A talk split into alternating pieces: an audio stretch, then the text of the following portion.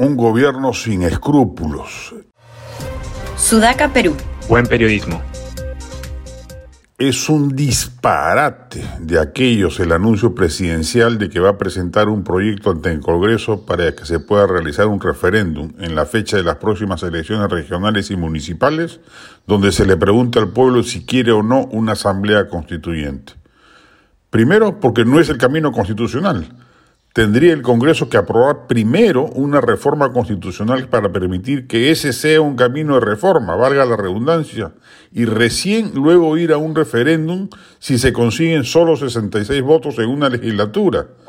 Y entraríamos luego en una discusión interminable de cómo llevar a cabo esa reforma si es que se diese el caso de que el referéndum fuese favorable al intento de formar dicha asamblea. El presidente sabe que su iniciativa no va a ser aprobada ni siquiera por la Comisión de Constitución, a menos que confíe que ya logró cooptar el número suficiente de parlamentarios para que semejante iniciativa sea finalmente aprobada. Sería un espanto político que algo así ocurriese, dicho sea de paso.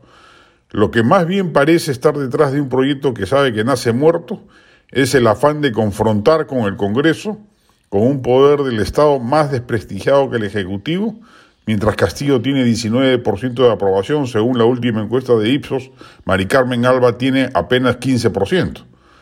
Es consistente con la narrativa oficial que ha elegido tres instancias a las que saherir, medios de comunicación, Congreso y empresarios, culpándolos de la crisis política y, claro está, de sus propias falencias y torpezas.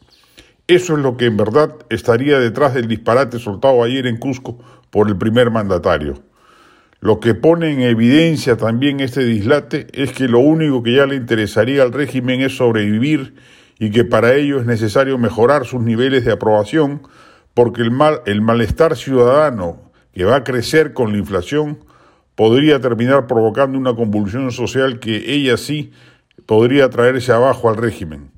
Solo así el Congreso se calzaría los pantalones para vacarlo o adelantar las elecciones se va a utilizar el poderoso parlante que posee naturalmente el Poder Ejecutivo para trazar y desplegar una estrategia comunicacional que confronte al gobierno con los tres actores mencionados, prensa, parlamento y empresarios, y nos la vamos a pasar el tiempo que le reste de mandato a Castillo en ese plan, haciendo daño a tres sectores cruciales de la vida nacional solo con el propósito de salvar su propio pellejo.